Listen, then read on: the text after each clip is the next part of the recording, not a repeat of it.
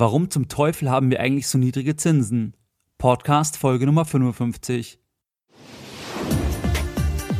Herzlich willkommen bei Geldbildung, der wöchentliche Finanzpodcast zu Themen rund um Börse und Kapitalmarkt. Erst die Bildung über Geld ermöglicht die Bildung von Geld. Es begrüßt dich der Moderator Stefan Obersteller. Herzlich willkommen bei Geldbildung. Schön, dass du wieder dabei bist. Wenn dir mein Podcast gefällt, dann würde ich mich über eine gute iTunes-Rezension freuen. Diese Rezensionen sind für das Ranking wichtig und je weiter oben ich im Ranking bin, desto mehr Menschen kann ich mit den Inhalten von Geldbildung erreichen. In der heutigen Podcast-Folge Nummer 55 möchte ich mit dir die folgenden Punkte diskutieren. Was sind eigentlich Zinsen gleich wieder? Woher kommen eigentlich die Niedrigzinsen? Was bedeuten die Niedrigzinsen? Wann sehen wir vielleicht wieder höhere Zinsen? Und was heißt das eigentlich für dich als Anleger, wenn die Zinsen ebenso niedrig sind. Alle Links und eine Zusammenfassung der heutigen Folge findest du unter geldbildung.de slash Niedrigzinsen. Lass uns direkt einsteigen. Was sind Zinsen eigentlich? Darüber habe ich schon relativ häufig gesprochen, dass Zinsen letztlich einfach ein Nutzungsentgelt für Kapital sind. Du kannst es dir wie bei einer Miete für eine Wohnung vorstellen. Man sagt ja auch teilweise Mietzins, das bedeutet, du bezahlst eine Miete an den Eigentümer, an den Vermieter und der überlässt dir dann entsprechend die Immobilie und du kannst darin wohnen. Das bedeutet, du bezahlst einen Zins und kannst dann eben mit dem Objekt machen, was du möchtest oder halt im Rahmen des Mietvertrages entsprechend machen, was du möchtest und eben bei einer Miete darin wohnen. Bei Kapital ist es letztlich so, je nachdem auf welcher Seite du eben stehst, erhältst du ein Nutzungsentgelt für die Verleihung von Kapital oder musst eben ein Nutzungsentgelt bezahlen, weil du Kapital dir leist. Das bedeutet, wenn du dir Geld bei der Bank leist oder bei sonst einer Person, dann bezahlst du entsprechend Kreditzinsen und mietest quasi den Kreditbetrag für einen definierten Zeitraum zu definierten Konditionen und in der Regel auch zu definierten Sicherheiten.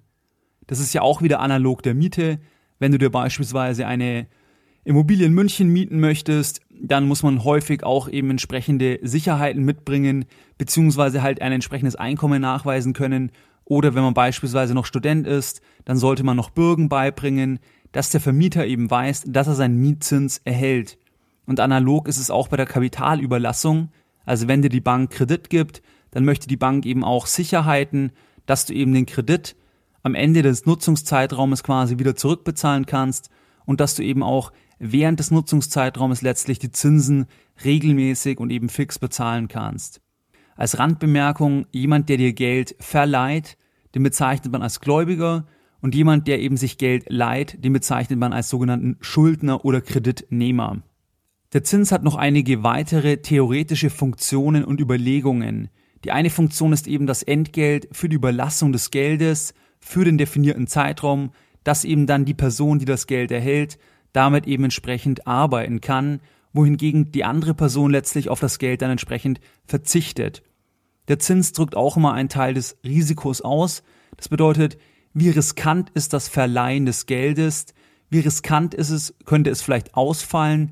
Könnte es möglich sein, dass der Kreditnehmer die Zinsen nicht bezahlen kann oder vielleicht am Laufzeitende eben Probleme mit der Rückzahlung des Kredites hat?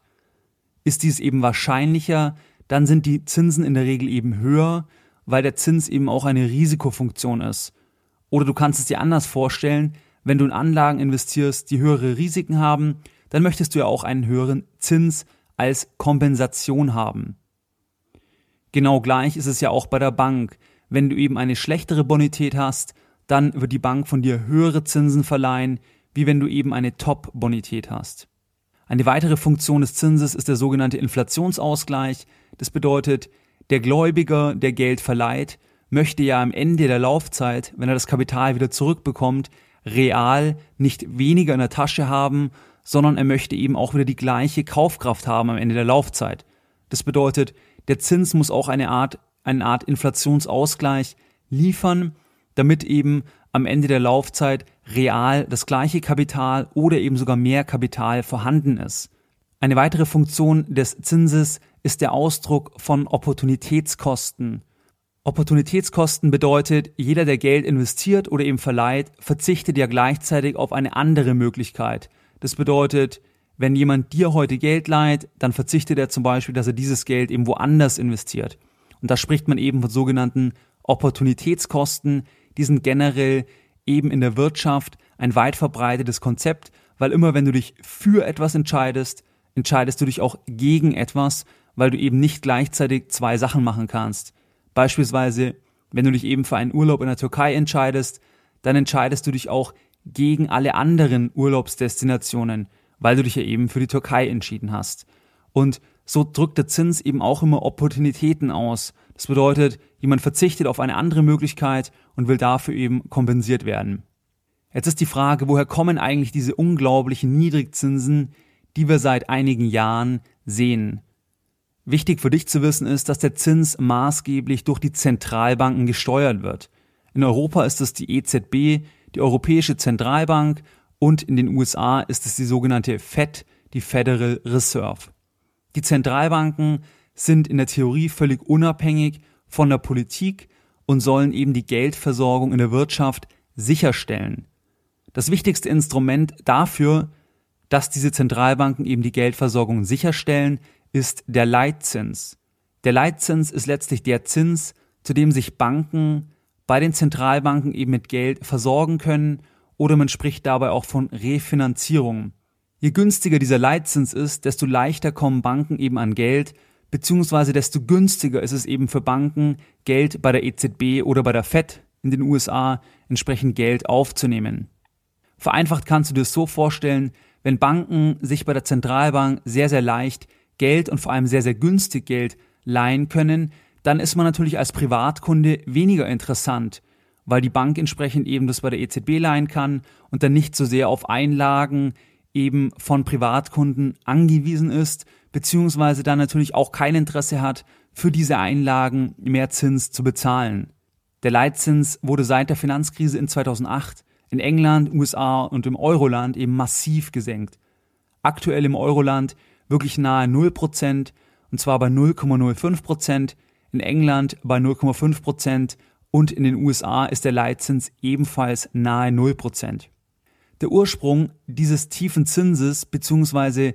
dieser massiven Zinssenkung durch die Zentralbanken in Europa und eben in den USA, der hängt eigentlich mit diesem beinahe Kollaps der Weltwirtschaft durch die Finanzkrise zusammen. Die Politik respektive die Zentralbanken haben einfach versucht, durch diese massive Geldpolitik, durch diese Interventionspolitik versucht eben den Markt die Ökonomie, die Wirtschaft zu stabilisieren, indem sie diese eben mit Geld geflutet haben.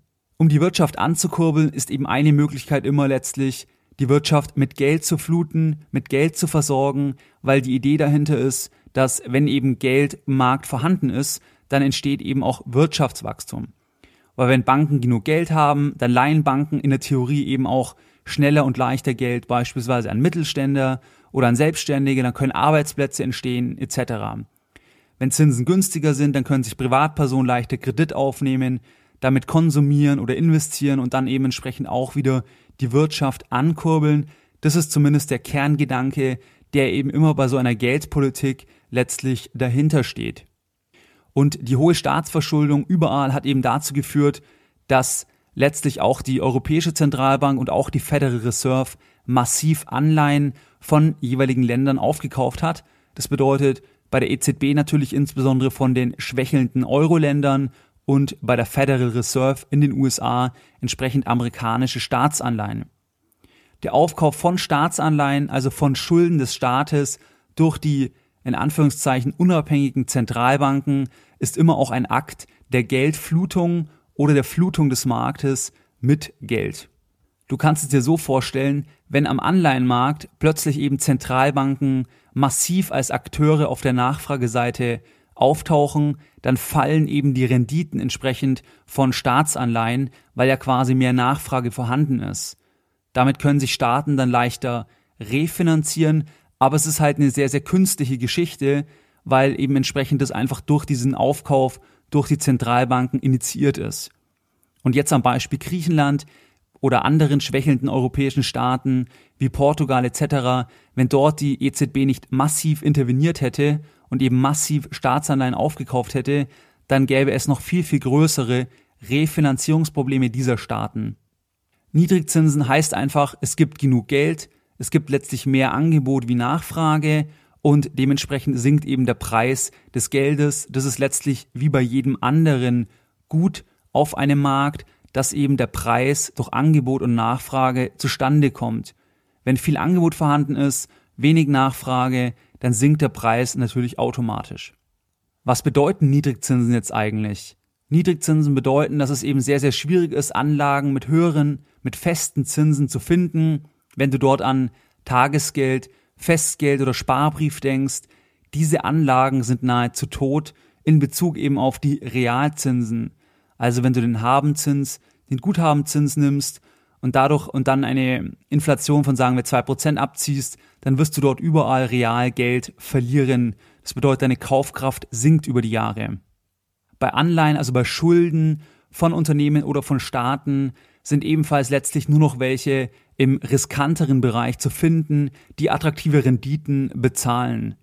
Ich hatte mal vor einigen Jahren eine Anleihe der Porsche AG und die habe ich mir heute mal wieder angeschaut. Also ich habe die Anleihe leider schon vor längerer Zeit verkauft. Die Anleihe hat folgende Eckdaten. Die bezahlt einen Coupon von 3,875 Prozent pro Jahr. Das bedeutet, wenn du nominal 1000 Euro dort hältst, dann bekommst du eben 3,875 Prozent pro Jahr an Zins von der Porsche AG bezahlt. Die Fälligkeit der Anleihe ist der 1.2.2016. Aktuell, wenn du die Anleihe kaufen würdest, müsstest du einen Briefkurs, also den Kurs, den du bezahlen müsstest, wenn du die Anleihe kaufst, von 103,88 bezahlen. Also die Anleihe notiert über 100. Das bedeutet, dass eben eine relativ hohe Nachfrage hat und die Anleihe eben in Bezug auf die Bonität und den Coupon interessant ist, weil du musst dir vorstellen, wenn du jetzt einsteigst, dann bekommst du eben zum, zum Ende, also zu 2016, letztlich ja nur 100 Prozent zurückbezahlt. Die Anleihe über 100 bedeutet immer, dass die Rendite tiefer ist wie der Coupon und in diesem Beispiel ist die Rendite bei 0,23 Prozent, was ja absoluter Wahnsinn ist. Letztlich, das ist eine Industrieanleihe, also die ist auch nicht komplett risikofrei und die wirft eine Rendite von 0,23 Prozent aktuell ab. Die Anleihe hat ein Emissionsvolumen von eine Milliarde Euro. Ich hatte die Anleihe noch zu Zeiten, da hat diese eine Rendite von 8% gebracht.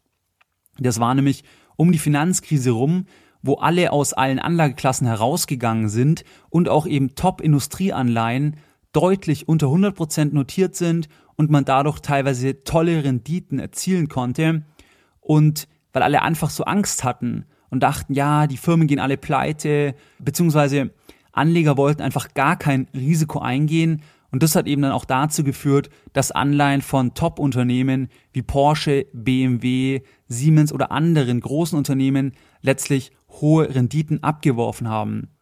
Also zum Vergleich, 2008 gab es eine Rendite von 8%, aktuell gibt es eine Rendite von 0,23%, was absoluter Wahnsinn ist. Gegenüber Bundeswertpapieren, also gegenüber Anleihen der Bundesrepublik Deutschland mit vergleichbarer Laufzeit, gibt es einen Aufschlag von etwa 0,23 Prozent. Das bedeutet, viele Bundeswertpapiere, die eben eine kürzere Laufzeit haben, haben letztlich eine Rendite von null oder teilweise sogar Negativrenditen. Negativrenditen bei Bundeswertpapieren bedeutet letztlich, dass du als Anleger der Bundesrepublik Deutschland Geld gibst und am Ende der Laufzeit weniger Geld zurückbekommst, weil du eben letztlich nicht weißt, wo du dein Geld sicher anlegen kannst und deswegen sogar bereit bist, Negativzinsen in Kauf zu nehmen. Ich denke, was hier einfach falsch ist oder was eben zeigt, dass diese zügellose Geldpolitik auch irgendwo letztlich für Blasen sorgt, ist, dass eine Anleihe von einem Industrieunternehmen mit so geringem Spread zu einem Bundeswertpapier notiert, da stimmt einfach was nicht. Weil Porsche hat einfach ein höheres Risiko wie die Bundesrepublik Deutschland. Und das wird aus meiner Sicht jetzt am Beispiel dieser Rendite von dieser Anleihe, die ich selbst mal gehalten habe, überhaupt nicht reflektiert. Weil ein Renditeaufschlag von 0,23 Prozent ist wirklich als lächerlich zu bezeichnen, wenn man eben in Industrieunternehmen letztlich mit dem Staat Deutschland vergleicht.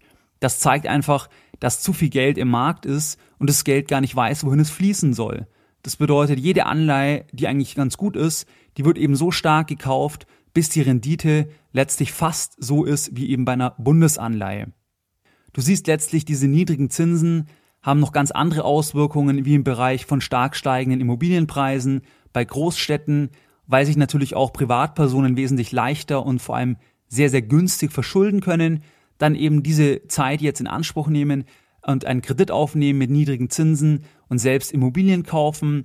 Und das führt dann natürlich in der Summe letztlich zu steigenden Immobilienpreisen. Du siehst es bei den Aktienkursen, die ja auch deutlich gestiegen sind und auch bei den steigenden Bewertungen von Firmen. Wo man es auch deutlich sieht, ist im Bereich Venture Capital, das ist Risikokapital für junge Firmen. Das bedeutet, junge Firmen bekommen leichter aktuell Risikokapital und vor allem ein weiterer wichtiger Punkt, die Bewertungen sind teilweise einfach gigantisch. Wenn du dir auch die jüngsten Börsengänge anschaust, da ist schon ganz, ganz schön viel Fantasie dabei und die Fantasie ist natürlich letztlich auch durch die, durch dieses tiefen Zinsen ein bisschen getrieben, weil eben Investoren gar nicht wissen, wo sie ihr Geld investieren sollen. Der gesamte Anleihenmarkt ist aufgebläht, das habe ich bereits erwähnt. Das siehst du eben jetzt wie bei der Porsche-Anleihe oder bei Bundeswertpapieren, die teilweise negative Renditen abwerfen. Oder wo dann zehnjährige Anleihen eine Rendite von 1% abwerfen. Das ist ja einfach Wahnsinn. Du leist dem Staat Geld für zehn Jahre und bekommst 1% pro Jahr. Die Frage ist, sehen wir wieder höhere Zinsen, beziehungsweise wann sehen wir wieder höhere Zinsen? Das ist eine sehr gute Frage, die absolut niemand beantworten kann, weil ich kann mich noch gut erinnern, wo die Zinsen am Sinkflug waren nach 2008 und dann alle meinten, jetzt muss man eine Immobilie kaufen. Jetzt sind die Zinsen ganz unten. Das Gegenteil war der Fall. Die Zinsen sind immer, immer weitergefallen und sind ja bis zum heutigen Tag weitergefallen. Und es hat keiner in der Form und in dem Umfang so vorhergesehen. Das gleiche gilt, keiner weiß, wann die Zinsen letztlich wieder steigen werden. Ich glaube, dass wir uns unter Umständen auf eine längere Zeit mit geringeren Zinsen einstellen müssen, ganz einfach aus dem Grund, weil letztlich sich die Staaten gar keine höheren Zinsen leisten können. Und die EZB wird dann einen Teufel tun, sage ich mal, große Zinsschritte nach oben zu machen, eigentlich in dem Wissen, dass viele europäische Staaten letztlich dann sich nicht mehr refinanzieren könnten am Kapitalmarkt und das funktioniert einfach nicht. Aber wie gesagt, bei Prognosen muss man sehr, sehr vorsichtig sein, aber es spricht schon einiges dafür, dass wir jetzt nicht stark steigende Zinsen sehen werden, sondern dass diese eben noch eine längere Zeit auf diesem geringen Niveau oder vielleicht sogar noch geringer eben verharren werden. Für dich als Anleger bedeutet es, wie bereits gesagt, dass viele Anlageformen letztlich real tot sind. Das bedeutet, dass du eben keinen Realzins erwirtschaften kannst, sondern real jedes Jahr Geld verlierst. Ich glaube, dass es letztlich nun mehr Menschen sich den Sachwerten zuwenden müssen damit meine ich nur bedingt Immobilien, sondern vor allem eben Aktien, wo eben reale, gute, substanzstarke Unternehmen dahinter stehen, idealerweise eben für Privatkunden am besten in ganze Indizes investieren. Die Aktienquote ist immer noch sehr, sehr tief in Deutschland und ich glaube, jetzt beschäftigen sich immer mehr Menschen damit, wie kann ich denn mein Geld investieren und wenn ich eben nicht möchte, dass ich jedes Jahr auf jeden Fall weniger Geld habe. Und eines ist klar, wenn du dein Geld auf dem Sparbuch lässt oder auf dem Tagesgeld, also das Geld, was du jetzt langfristig nicht brauchst, dann verlierst du definitiv jedes Jahr Geld. Und das ist eben ganz, ganz klar, weil eben der Zins so gering ist und man trotzdem immer eine gewisse Inflation hat und man dadurch eben real negative Zinsen hat. Wichtig ist aus meiner Sicht, dass eben mehr Anleger verstehen, dass es keine risikofreien Anlagen mehr in der Form gibt und sich eben wirklich dem ganzen Thema Aktien und Unternehmensbeteiligungen nähern, weil letztlich habe ich doch ein besseres Gefühl, wenn ich an Unternehmen beteiligt bin, wie wenn ich eben zum Beispiel mein ganzes Geld in Papiergeld halte, also auf dem Tagesgeld oder so, wo ich eben negative Zinsen bekomme. Und ich glaube, da muss man einfach eine, eine andere Distanz oder ein anderes Mindset zum Thema Verlust und Buchverlust und überhaupt Aktienmarkt entwickeln. Und ich glaube, da wird kein Weg daran vorbeiführen, weil es eben letztlich keine oder kaum Alternativen gibt und je länger die Zinsen so tief bleiben, desto weniger werden die Alternativen letztlich. Lessons learned in der heutigen Podcast-Folge. Alle Links und eine Zusammenfassung der heutigen Folge findest du unter geldbildung.de slash Niedrigzinsen. So was haben wir jetzt in der heutigen Podcast-Folge Nummer 55 besprochen? Der Zins ist der Preis, das Nutzungsentgelt des Geldes. Viel Geld im Umlauf bedeutet, der Preis ist niedrig.